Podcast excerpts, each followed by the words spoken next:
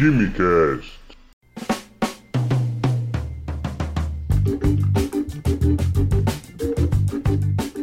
Alô, gênios apreciadores de Química e Ciências desse Brasil, senhoras e senhores, sejam bem-vindos ao Quimicast. Eu sou Vinícius Químico e hoje eu estarei falando sobre o que é o cheiro, como se formam as moléculas de odor e como essa mensagem química é decodificada, nos trazendo uma memória de alguma coisa lá no nosso cérebro. Mas antes eu tenho alguns recadinhos importantes. O primeiro recado é aquele de sempre: compartilhe pelo menos um episódio desse podcast com um amigo. Assim você compartilha conhecimento e ainda expande a nossa podosfera.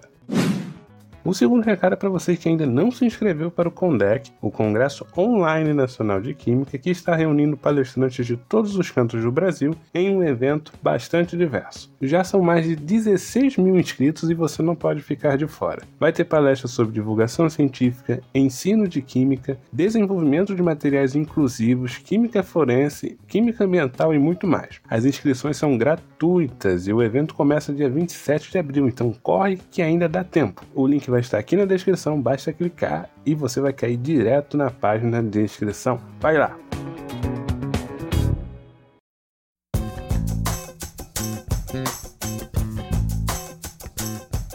Bom, o olfato é um sentido de alerta nos animais que informa situações boas e ruins. Para nós, ele indica quando a comida está pronta ou quando aquele leite está estragado, por exemplo. O cheiro é a informação que é recebida pelo sistema nervoso quando uma molécula de odor é detectada por receptores de células olfativas no nosso nariz. As moléculas de odor são substâncias presentes nas fontes de odor, como perfumes, comidas, produtos de limpeza, flores, que se desprendem graças principalmente à sua baixa massa molecular. Para ter uma ideia, não há registros na literatura de moléculas de odor com massa molar acima de 300 gramas por mol. Essas moléculas desprendidas se propagam pelo ar, chegando até o nosso nariz. Esse desprendimento pode ser explicado quimicamente quando falamos de pressão de vapor, que é a pressão desenvolvida entre o equilíbrio termodinâmico de um líquido e seu respectivo vapor. A uma dada temperatura, as moléculas na superfície do líquido podem ter energia suficiente que as torna capazes de se libertar das forças intermoleculares, como forças de Van der Waals e interações de polo de polo. Se um grupo de moléculas de superfície apresenta uma baixa energia de coesão, elas podem perder as interações intermoleculares e assim se tornarem mais livres,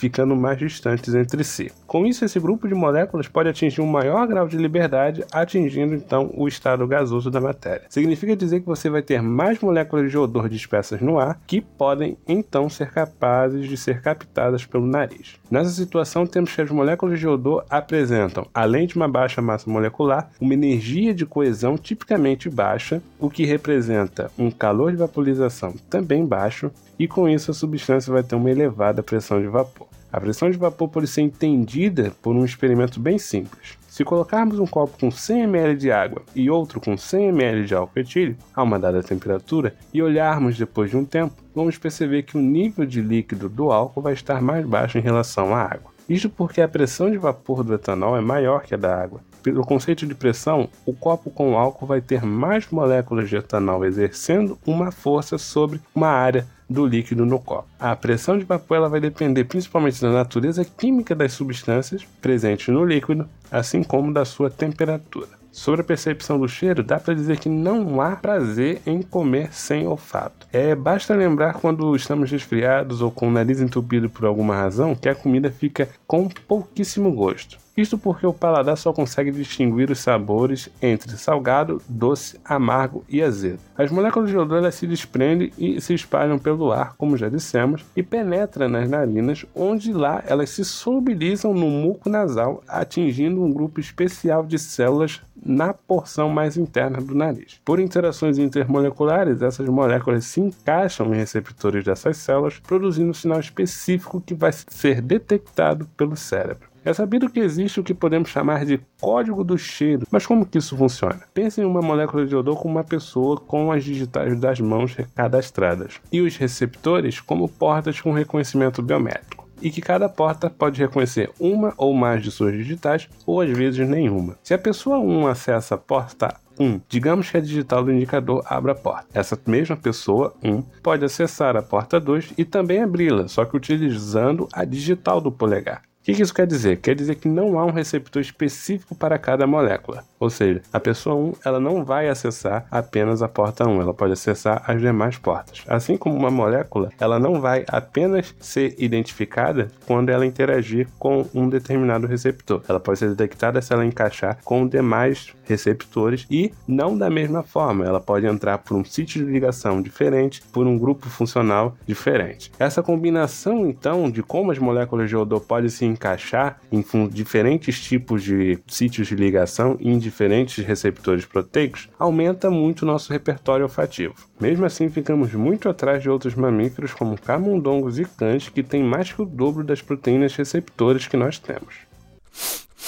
A interação de moléculas de odor nos receptores das células olfatórias é feita por meio da ativação da enzima adeninilciclase, que catalisa a conversão de adenosina trifosfato, ou ATP, ao AMP cíclico, adenosina monofosfato cíclico. Esse AMP cíclico ele ativa um canal de íons sódio, gerando um potencial de despolarização, um gradiente de carga na membrana. Essa diferença de gradiente então gera um impulso que é transmitido pelos nervos olfatórios até o cérebro, que, computando outros estímulos sensoriais, interpretam o impulso como um odor e muitas das vezes acionando áreas da memória que relacionam o particular odor com algo que já foi experimentado antes. Então temos nessa situação uma conversão de energia química em energia elétrica. Para alguns isso pode soar familiar, pois a maioria dos equipamentos de laboratório para detecção também possuem esse tipo de conversão.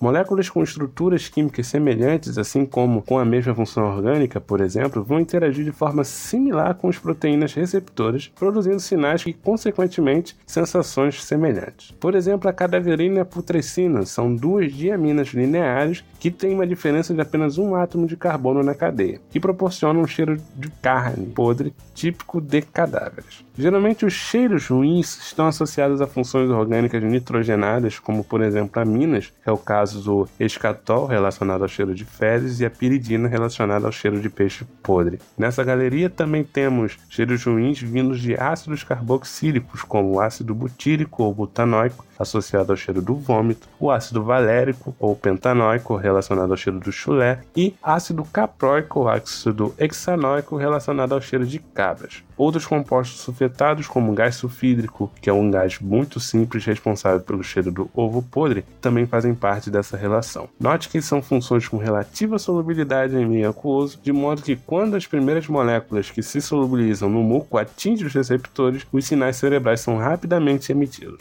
Os aromas as moléculas responsáveis pelos aromas são menos solúveis, geralmente suas moléculas são da função éster, éter, fenol e aldeído. Alguns exemplos como vanilina da baunilha, eugenol do cravo da Índia e cinemaldeído da canela possuem até anéis aromáticos que influencia ainda mais na solubilidade em água. A sensação de odor ruim ou aroma é definida pelo cérebro. Quando um cheiro é relacionado a um perigo ou uma situação ruim, aos primeiros sinais a tendência é de agirmos de modo a nos afastar do determinado local que está com o cheiro, enquanto que o aroma de um perfume pode trazer a lembrança de uma pessoa amada, ou de um passeio num jardim botânico, ou de um bolo de milho que sua avó fazia na sua infância. Se você tiver algum comentário sobre este episódio ou alguma sugestão de tema, entre em contato conosco através dos canais abertos aqui no link da descrição. Compartilhe conhecimento e até a próxima!